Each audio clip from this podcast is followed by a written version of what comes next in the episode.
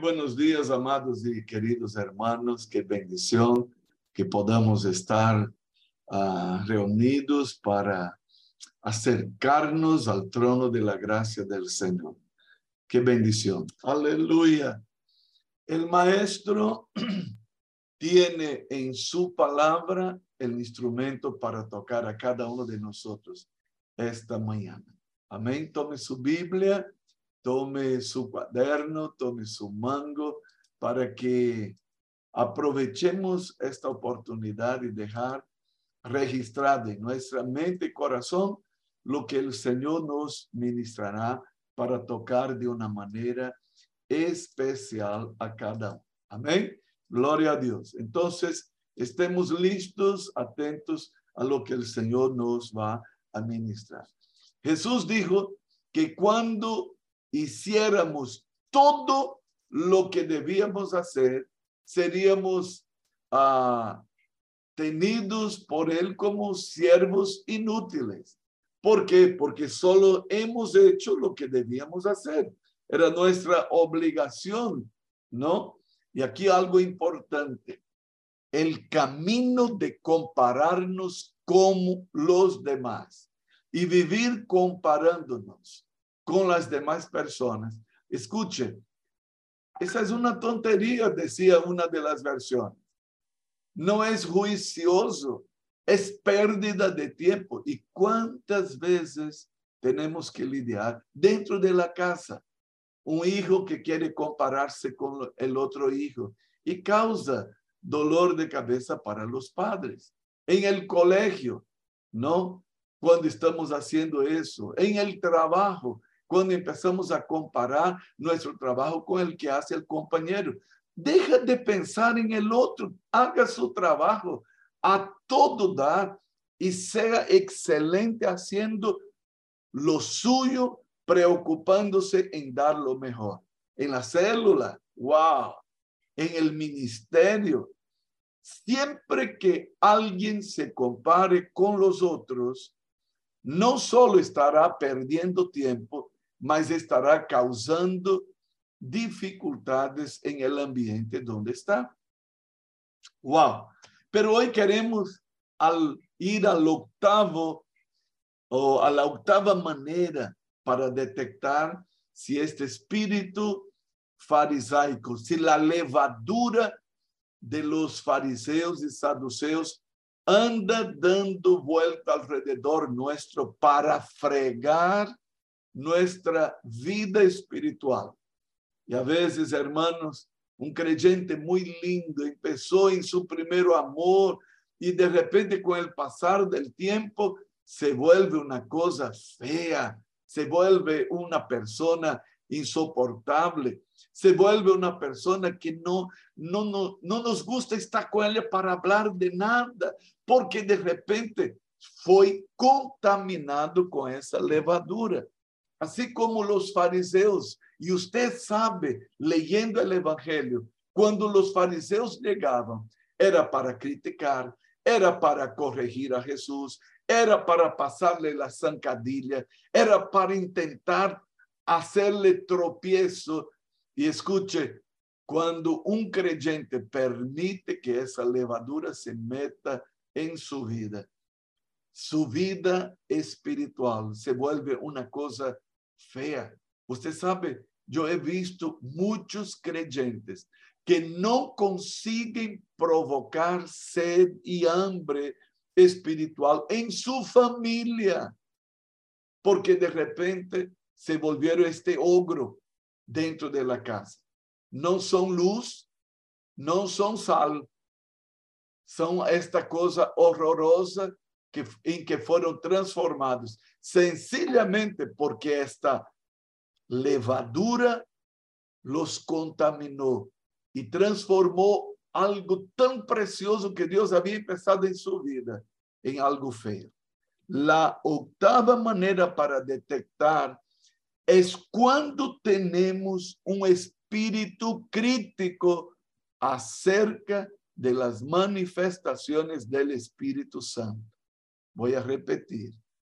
Es cuando tenemos un espíritu de crítica acerca de las manifestaciones del Espíritu Santo. Queridos, rechazar al Espíritu Santo, rechazar su obra, rechazar la manifestación del Espíritu de Dios en la vida de uno o en la vida de los demás o en la iglesia es rechazar al mismo Dios. Querido Caíto, tome su Biblia en Mateo capítulo 9. Lea para nosotros los versículos 32 al 34. Mateo 9, 32 al 34.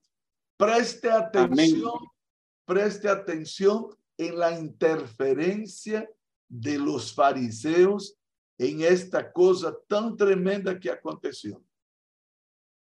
Amén, apóstol. Mientras salían ellos, he aquí le trajeron un mudo endemoniado. Y echado fuera el demonio, el mudo habló. Y la gente se maravillaba y decía, nunca se ha visto cosa semejante en Israel. Pero los fariseos decían, por el príncipe de los demonios echa fuera los demonios. Misericordia, misericordia. Escuchen la actitud de ese espíritu farisaico. La gente se maravillaba, la gente se quedó feliz. El mudo empezó a hablar. Escucha, el demonio había salido de él y él empezó a hablar. El resultado, la gente estaba maravillada y la gente decía, nunca se ha visto esto en Israel. Pero entran en escena los fariseos. Y lo que ellos dicen es, por el príncipe de los demonios, echa fuera él, hablando acerca de la manifestación sobrenatural del Espíritu de Dios en la vida de Jesús. Entonces, no apenas critican, juzgan y echan palo. Hay un texto más amplio sobre esta misma, es otra situación, pero un poco más, más fuerte. Eh, Javier Vaca, por favor, lea para nosotros Mateo 12, Mateo 12, versículos 22 al 28. Mateo capítulo 12, versículos 22 al 28. Entonces fue traído a él un endemoniado, ciego y mudo, y le sanó. De tal manera que el ciego y el mudo veía y hablaba, y toda la gente estaba atónita. Y decía, ¿será este aquel hijo de David? Mas los fariseos, al oírlo, decían, este no eche fuera a los demonios, sino por Belcebú, príncipe de los demonios. Sabiendo Jesús los pensamientos de ellos, les dijo, todo reino dividido contra sí mismo es asolado, y toda ciudad o casa dividida contra sí misma no permanecerá. Y si Satanás echa fuera a Satanás, contra sí mismo está dividido. ¿Cómo pues permanecerá su reino? Y si yo echo fuera los demonios por Belcebú, ¿por ¿por quién los echan vuestros hijos? Por tanto, ellos verán vuestros juicios. Pero si yo, por el Espíritu de Dios, echo fuera a los demonios, ciertamente ha llegado a vosotros el reino de Dios. Entonces, mira qué cosa tremenda. Aquí es otra situación, pero el endemoniado es ciego y mudo y fue traído a Jesús de igual manera, ¿verdad? Y él le sanó de tal manera que él, el ciego, veía, ¿no? Y el mudo estaba hablando ahora. Ahora la gente dice, ¿no será este el Mesías? ¿No será este el hijo de David prometido? Claro. Inmediatamente los fariseos entran en escena y una vez más dicen, este no echa fuera los demonios, sino por Beelzebú, príncipe de los demonios. Jesús tiene que intervenir, ¿no? Y conociendo los pensamientos y la actitud crítica de ellos acerca de, de, la manifestación del Espíritu Santo, ahí trayendo tremenda liberación, tremenda sanidad para la vida del hombre que ahora veía y ahora estaba eh, hablando. Y Jesús va a explicar aquí, si Satanás expulsa a Satanás, entonces, ¿cómo es eso? Casa dividida contra si mesmo, um reino dividido contra si mesmo não vai subsistir. E Jesus los confronta e diz: Se eu expulso a Satanás por Belzebu, então como é que vuestros hijos andam haciendo? ¿Por quienes expulsam eles? Quando Jesus conclui eh, dizendo: Pero ellos serão vuestros jueces en la casa de ustedes. Ustedes van a tener quien va a juzgar a ustedes. Y aquí viene el versículo 28. Pero si yo por el Espíritu de Dios echo fuera los demonios, ciertamente ha llegado a vosotros el reino de Dios. Entonces, ustedes no tienen excusa. Hermanos, yo voy a compartir con ustedes lo que Gladys y yo vivimos, ¿no? En nuestros seminarios. Eh, estudiábamos en seminarios vecinos. Nuestro seminario, eh, el seminario donde yo estudiaba era el Seminario Teológico Bautista del Norte de Brasil. El seminario donde Gladys estudiaba era el Seminario de Educadoras Cristianas. Todos los dos seminarios de la Convención Bautista en Brasil. En la década de 80 empezó un avivamiento muy grande producido por una ex seminarista del seminario. Él estudió en el seminario donde Gladys estudió. Pero yo todavía estaba allá cuando un profesor de misiones empezó a echar palo en la hermana Valnice, ex seminarista que trabajó 17 años en África como misionera de los bautistas brasileños. Y por mucho tiempo era conocida como la, la niña de los ojos de las misiones brasileñas. Ella fue la primera misionera a asumir un campo con tan solamente 23 años, porque la Junta de Misiones solo permitía que una persona fuera mayor de 25 años. Pero ella era tan tremenda que los bautistas la enviaron con apenas 23 años. Y hizo una obra tremenda en Mozambique, ¿no? Como misionera de los bautistas brasileños. Pero Dios allá le dio un toque especial. Ella conoció el mover del Espíritu Santo. Esta mujer fue renovada espiritualmente y ella, ah, movida por el Espíritu Santo, eh, es traída a Brasil para un tiempo de renovación espiritual, no apenas entre los bautistas, mas en todas las denominaciones. Y fue un mover espiritual en la década de los 80. Ahora presta atención. Los dos seminarios, el seminario de Gladys, de donde él había salido como seminarista, y nuestro seminario empezaron una, empezaron una guerra contra esta mujer. Mi profesor de misiones había dicho así en la clase, él es una esquizofrénica, él está acabando el trabajo que ella realizó en 17 años. Ella misma está destruyendo, él está pentecostalizando las iglesias.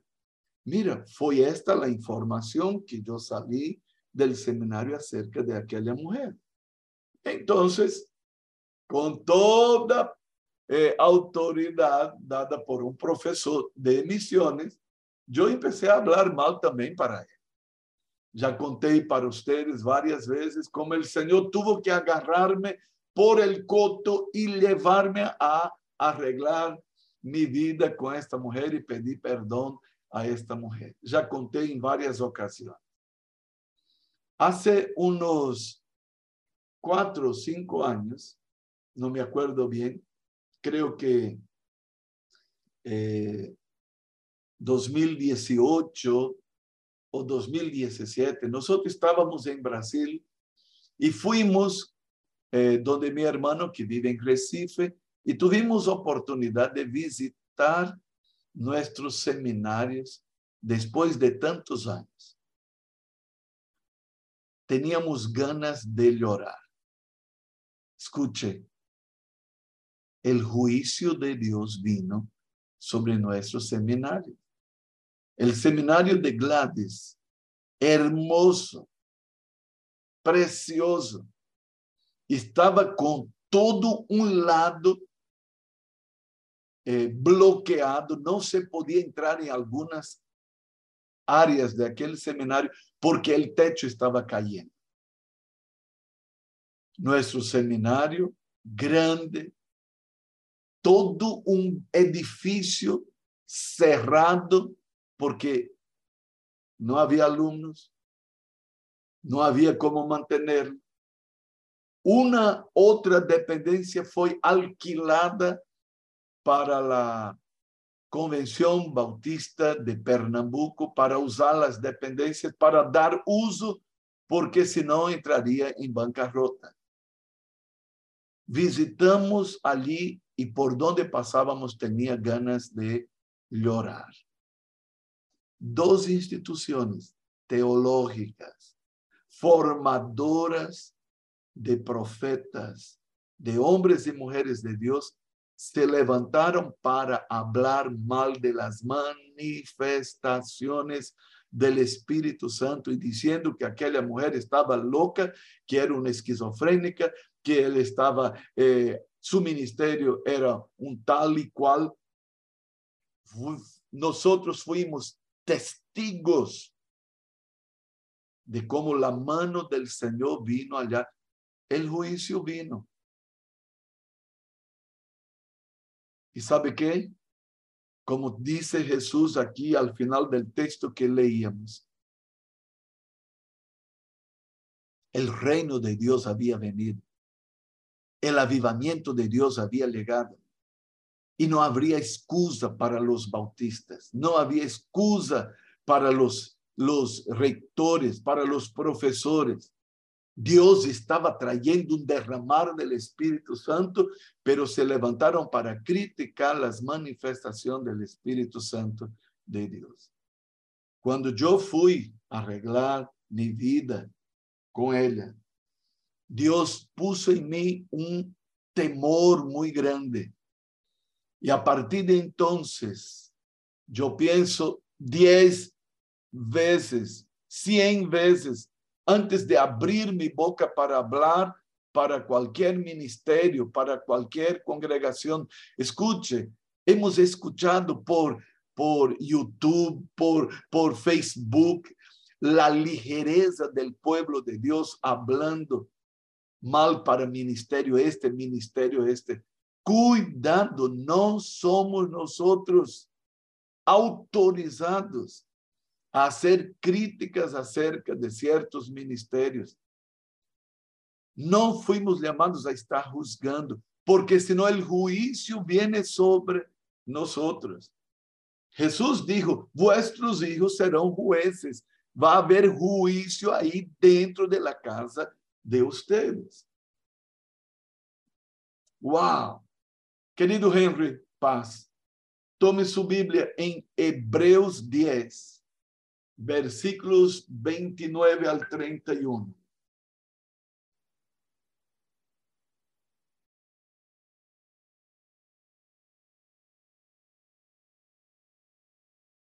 Hebreos 10, 29 al 31. Amén, mi apóstol.